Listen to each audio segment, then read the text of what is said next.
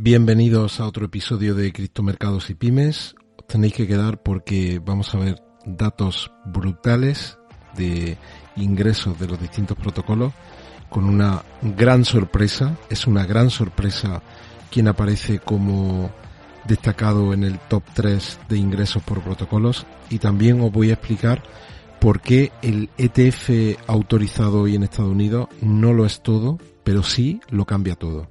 Así que Vamos a verlo.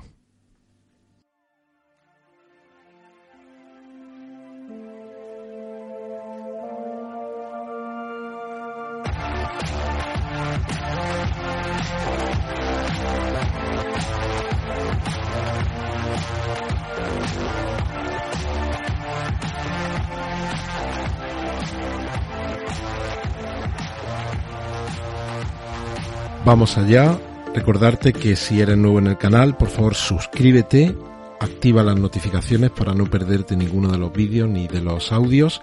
Tienes tres enlaces de afiliación en la descripción del audio del vídeo con más de 5.000 dólares de descuento. Y vamos adelante. Veis que ayer cerramos una vela semanal buenísima, cerrando sobre los 61.500, quedamos por encima del cierre de las velas semanales de marzo, abril y mayo.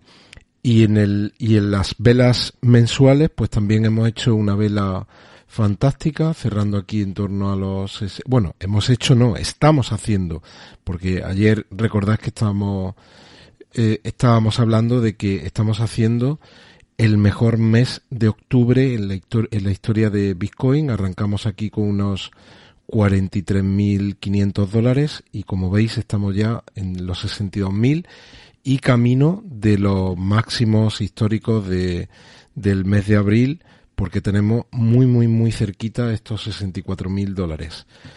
Y en las últimas horas, como veis ayer estuvimos, tuvimos un retroceso sobre las 10 de la noche, hora aquí en, en Madrid, y, Fijaos que nos vinimos a caer casi en los 58.800, 58.900 y como a partir de aquí hubo una recuperación y cerramos la vela del día sobre los 61.500. Ahora mismo estamos por encima de esta línea de color naranja que yo la tengo marcada en torno a 61.600 y como acabo de decir pues tenemos los máximos muy muy muy muy cerca y vemos que que hemos hecho en las últimas 24 horas y fijaos que los tres memes están ahora mismo con los mayores crecimientos en las últimas 24 horas.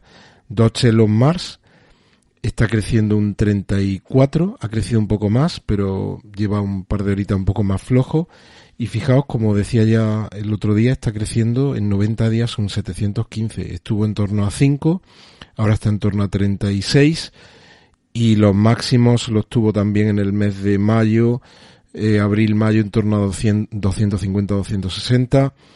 En el caso de Akita está creciendo un 13, también viene 90 días con un crecimiento de un 358. Akita, si no recuerdo mal, estuvo en su máximo estuvo en torno a 1500, 1600, ahora está en 246.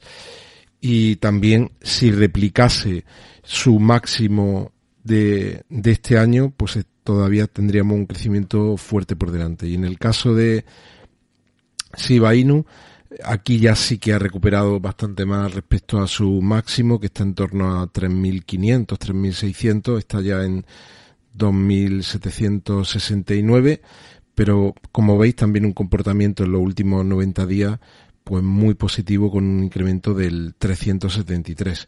Sí, lo que, lo que ocurre aquí es que vamos a ver en las próximas semanas pues mucha volatilidad en estos, en estas criptos.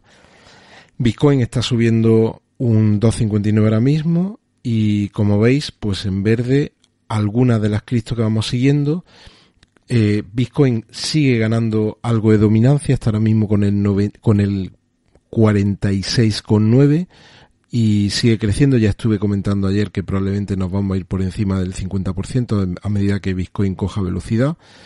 Y muchas de las cripto que seguimos pues están en, en rojo hoy. Esto es algo que veremos cuando Bitcoin tire con fuerza al alza, como aunque muchas de las altcoins también crezcan en términos del dólar, si las comparamos con su cotización del dólar respecto a Bitcoin, sí que verán cómo pierden dominancia y comparativamente eh, Bitcoin les va a ganar hasta que si todo se hace igual que en el resto de rallies, cuando Bitcoin esté tocando máximo es cuando se iniciará el super rally de, de las altcoins. Bien, y la noticia que se ha comentado estos últimos días, hoy empieza a cotizar un fondo de futuro, un ETF de futuro en, en Estados Unidos. Y también traigo esta noticia que es muy importante porque Grace, Grayscale va a solicitar probablemente esta semana una autorización para un ETF spot de, Bitcoin. Un ETF no de futuro, sino que compren y custodien Bitcoin. ¿Y por qué es muy importante que se haya autorizado este ETF de futuro y que probablemente se pueda utilizar en los próximos dos, tres meses un ETF de contado en, en Estados Unidos? Porque ya existen ETF, ya existen fondos de Bitcoin en otros países. Pues mirad, la respuesta es esta. Aquí os traigo un, un cuadro en el que vemos cuál es el, por decirlo de forma coloquial, el dinero que se mueve en cada mercado la capitalización de las bolsas mundiales. Y aquí está el top 10. Pero si os fijáis bien, entre el, entre el New York Stock Exchange y el Nasdaq, hablamos de aproximadamente 30 y 33 mil billones de dólares. O en terminología americana, 30 y 33 trillones.